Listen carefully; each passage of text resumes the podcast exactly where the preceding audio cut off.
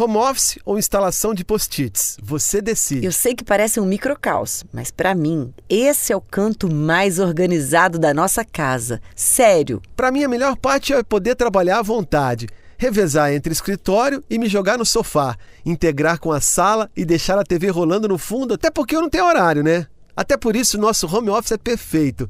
Muitas vezes a Laura está desmaiada no quarto e eu estou aqui, de olho no mercado de Tóquio. Ou recém cheguei do treino de crossfit logo cedo e posso usar o banheiro sossegado. Esse canto é tipo 24 horas, né? Porque dá 9 da manhã, eu entro em mil reuniões e aí eu, é, talvez, ocupe todos os espaços disponíveis.